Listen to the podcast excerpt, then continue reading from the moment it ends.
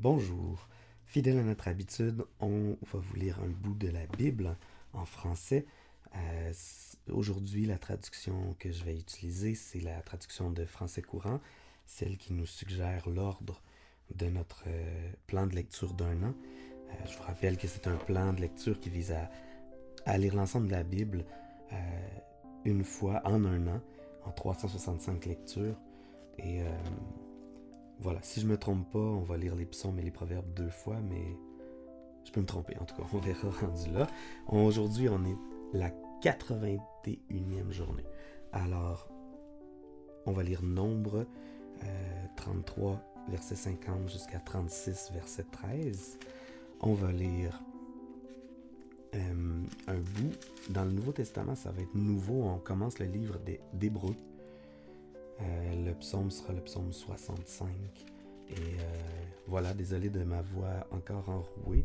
Euh, c'est un, rhume qui, qui date, mais écoute, il, il, est là pour rester encore un bout. On va faire avec. je vais essayer d'être d'être clair malgré cette voix un peu caverneuse.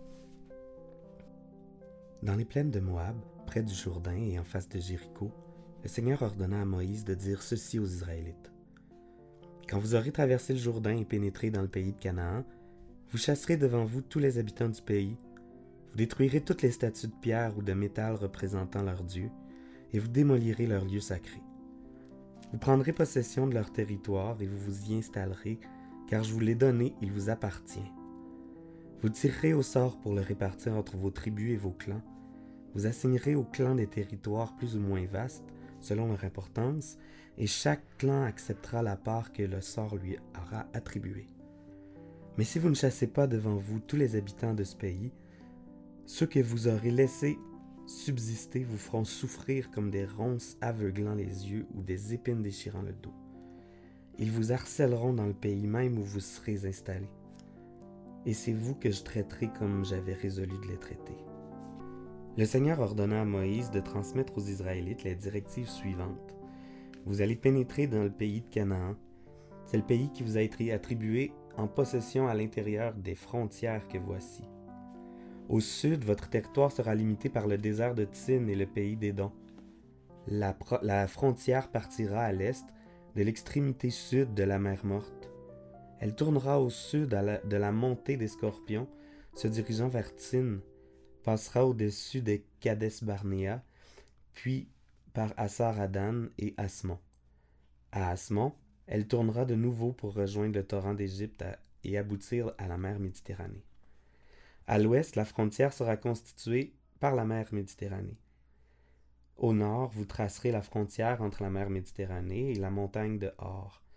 De la montagne de Hor, vous la ferez passer par Lebo Amat et Sedad.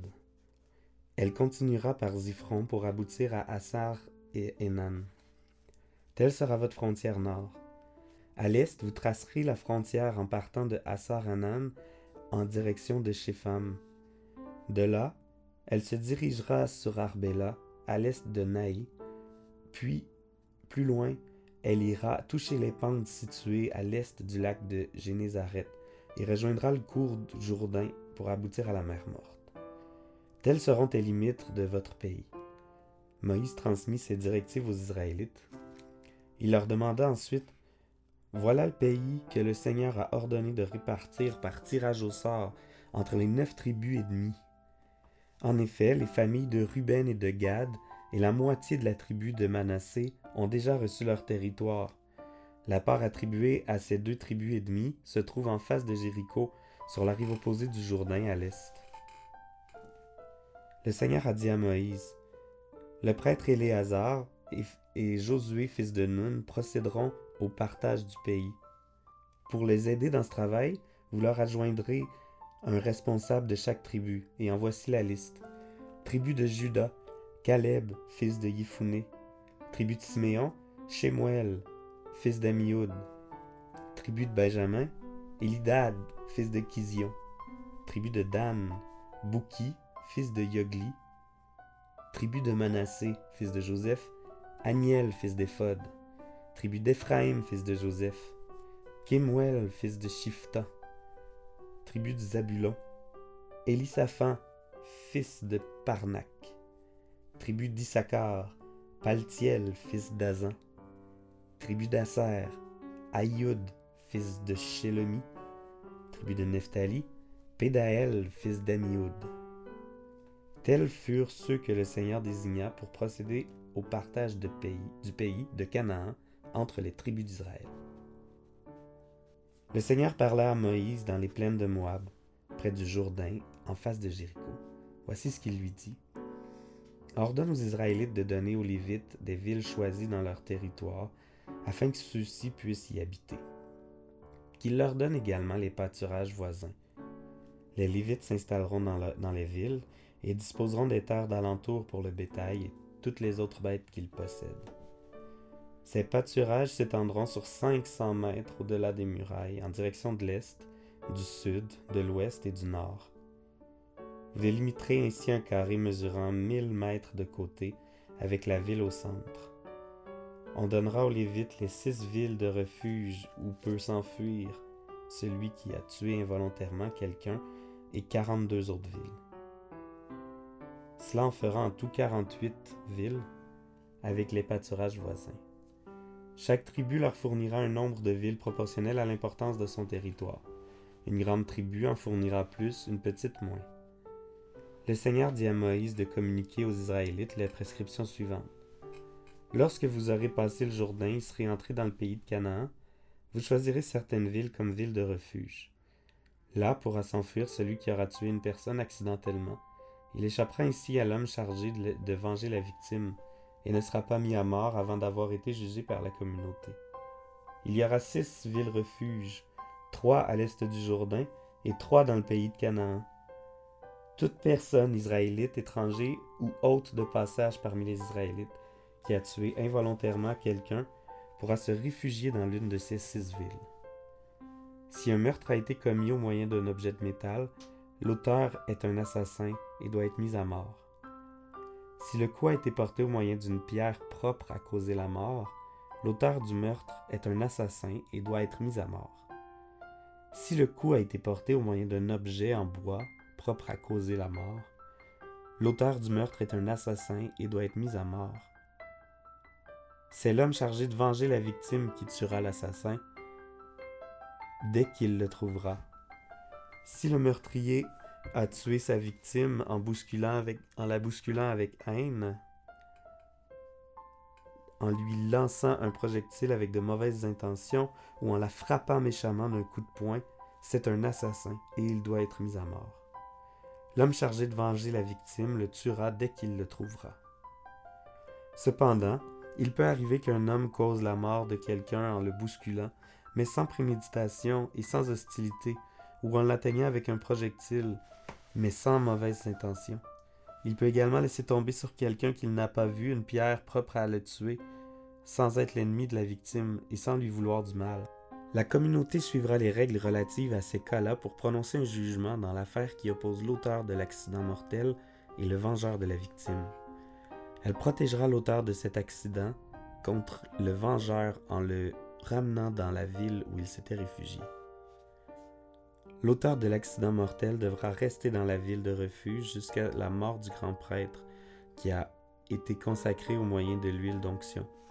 Mais s'il vient à quitter les limites de la ville de refuge que l'homme chargé de venger la victime le trouve, celle-ci pourra le tuer sans se rendre coupable d'un assassinat. En effet, l'auteur de l'accident doit demeurer dans la ville de refuge jusqu'à la mort du grand prêtre. C'est seulement après celui-ci qu'il peut regagner ses terres. Vous appliquerez cette procédure en tout temps et quel que soit l'endroit où vous habiterez. Dans toute affaire de meurtre, le meurtrier ne sera condamné à mort que sur la déposition de plusieurs témoins. Un seul témoin ne suffira pas. Vous n'accepterez pas d'argent en échange de la vie d'un meurtrier qui mérite la mort. Il doit mourir. Vous n'accepterez pas non plus d'argent pour laisser un homme s'enfuir dans la ville de refuge et retourner ensuite s'établir dans ses terres avant la mort du grand prêtre. Vous ne devrez pas souiller le pays que vous habiterez. Or, un meurtre souille le pays, et lorsqu'un homme a été assassiné, le pays ne peut être purifié que par la mort de l'assassin. Vous veillerez donc à ne pas rendre impur le pays que vous habiterez et dans lequel je demeurerai moi-même au milieu de vous. Oui, moi, le Seigneur, je demeure au milieu des Israélites. Des descendants de Joseph, les chefs de famille du clan de Galaad, fils de Makir et petit-fils de Manassé, vinrent trouver Moïse et les chefs des tribus israélites. Ils dirent Moïse, lorsque le Seigneur t'a ordonné de partager le pays entre les tribus d'Israël par tirage au sort, il t'a ordonné également d'accorder la part du de territoire de notre frère Sélophade à ses filles. Si maintenant ils épousent des hommes d'une autre tribu d'Israël, leur part sera retranchée de celle de notre tribu et s'ajoutera au territoire de leur nouvelle tribu. Ainsi, la part que nous a attribuée par le sort sera diminuée. Et lors de l'année du jubilé, leur part passera définitivement de notre tribu à leur nouvelle tribu. Sur l'ordre du Seigneur, Moïse communiqua aux Israélites les prescriptions suivantes. Ces descendants de Joseph ont raison. Voici donc ce que le Seigneur ordonne concernant les filles de Sélophane. Elles pourront épouser qui bon leur semblera, à condition que ce soit quelqu'un d'un clan de leur tribu paternelle. Ainsi les terres d'Israël ne passeront pas d'une tribu à une autre. Chaque Israélite restera fermement attaché au territoire de sa tribu. Si dans l'une des tribus une femme reçoit des terres en héritage, elle devra épouser quelqu'un d'un clan de sa tribu paternelle, afin que chaque tribu israélite conserve le territoire reçu de ses ancêtres. De cette manière, les terres ne passeront pas d'une tribu à une autre. Chaque tribu d'Israël restera fermement attachée à son territoire. Les filles de Sélophade obéirent à l'ordre que le Seigneur avait ordonné à Moïse. Mala, Tirsa, Olga, Milka et Noah épousèrent des fils de leur oncle paternel, donc des descendants de Manassé, fils de Joseph. De cette façon, les terres qu'elles avaient héritées restèrent dans la tribu de leur père. Tels sont les commandements et les règles que le Seigneur communiqua aux Israélites par l'intermédiaire de Moïse dans les plaines de Moab, sur la rive du Jourdain et en face de Jéricho. Après ceci, on est rendu à la lecture du psaume. C'est un psaume du répertoire du chef de chorale appartenant au recueil de David. C'est un chant et c'est le psaume 65. Ô Dieu, dans la cité de Sion, tu mérites bien que chacun te loue et tienne les promesses qu'il t'a faites, puisque tu accueilles les prières. Tous les humains viennent à toi chargés de leurs fautes. Mes torts sont trop lourds pour moi, mais toi tu peux pardonner nos péchés. Heureux ceux que tu admets à passer un moment chez toi. Nous aimerions profiter pleinement de ce qu'il y a de meilleur dans ta maison dans le temple qui t'est consacré. Dieu notre Sauveur, tu es fidèle à toi-même, tu nous réponds par des actes impressionnants, toi en qui espèrent les peuples du bout du monde et des rivages les plus lointains. Tu forces les montagnes à se mettre en place, tu es armé de vigueur, tu apaises le mugissement des mers, le mugissement de leurs vagues et le grondement des peuples. Devant tes interventions marquantes, les habitants du bout du monde ont pris peur. Tu fais crier de joie l'Orient et l'Occident. Tu t'occupes de la terre, tu l'arroses en abondance, tu la combles de richesses. Ô Dieu, ton ruisseau est plein d'eau. Tu prépares le blé pour les hommes, tu mets la terre en état, tu irrigues ses sillons, tu aplanis ses mottes, tu la détrempes par la pluie, tu donnes aux graines la force de germer, tu achèves en beauté une année de bonté. Sur ton passage, l'abondance ruisselle. Les pâturages de la campagne ruissellent de la même richesse. Les collines s'entourent des cris de joie. Les prés portent un manteau de troupeau. Le fond des vallées se couvre de blé. Toute la campagne te fait ovation et te chante. Proverbe chapitre 11 versets 5 et 6. L'intégrité du juste le met sur le droit chemin le méchant se perd à cause de sa méchanceté. La justice de l'homme droit lui préserve la vie. Les gens déloyaux sont pris au piège de leurs propres désirs. Pour notre portion du Nouveau Testament, on commence le livre d'Hébreu, comme j'ai dit plus tôt. On lira les 14 premiers chapitres de ce livre. Autrefois, Dieu a parlé à nos ancêtres à maintes reprises et de plusieurs manières par les prophètes. Mais maintenant, à la fin des temps, il nous a parlé par son Fils. C'est par lui que Dieu a créé l'univers, et c'est à lui qu'il a destiné la propriété de toutes choses. Le Fils reflète la splendeur de la gloire divine. Il est la représentation exacte de ce que Dieu est. Il soutient l'univers par sa parole puissante. Après avoir purifié les êtres humains de leurs péchés, il s'est assis dans les cieux à la droite de Dieu, la puissance suprême. Le Fils est devenu d'autant supérieur aux anges que Dieu lui a accordé un titre qui surpasse le leur.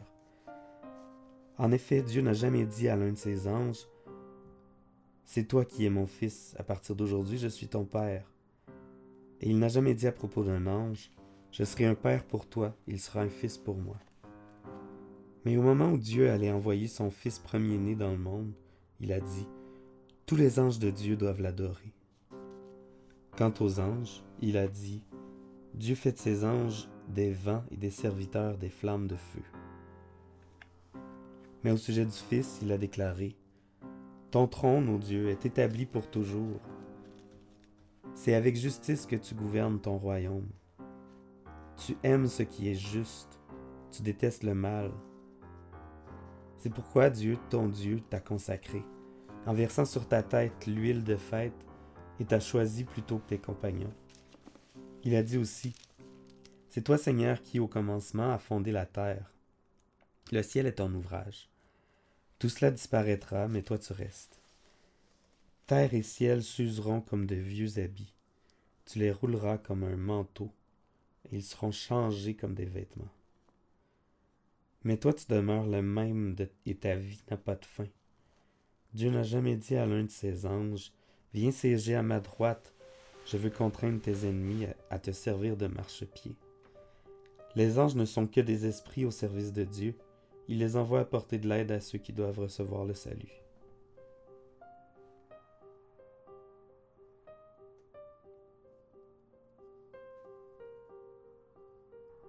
Est-ce que c'est moi ou ça ressemble drôlement à une prédication, ce qu'on vient de lire dans le Nouveau Testament? Paul, j'imagine, se base sur l'Ancien Testament, qui était la Bible qu'il savait. Euh, pour dire en effet, Dieu n'a jamais dit à l'un de ses anges, c'est toi qui es mon fils, etc. Il dit plusieurs choses. Et par logique, il dit, quand le fils est né, les anges sont allés l'adorer. En tout cas, prédication non, c'est un beau message. Et euh, nous allons prier.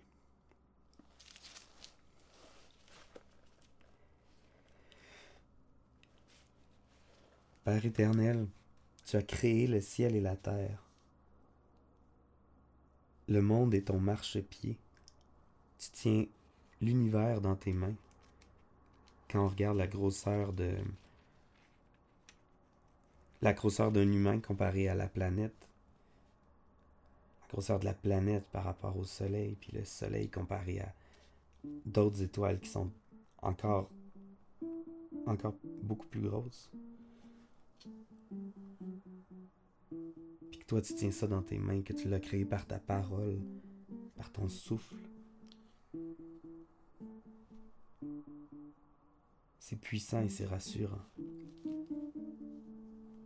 Merci parce que tu es venu sur terre te mettre égal à nous. Tu t'es abaissé pour descendre à notre à notre stature d'homme euh, par contre, tu es resté. Tu es resté qui tu es, tu es resté Dieu. C'est exactement grâce à ça qu'on peut avoir le pardon en toi, le salut. Par la croix. Amen.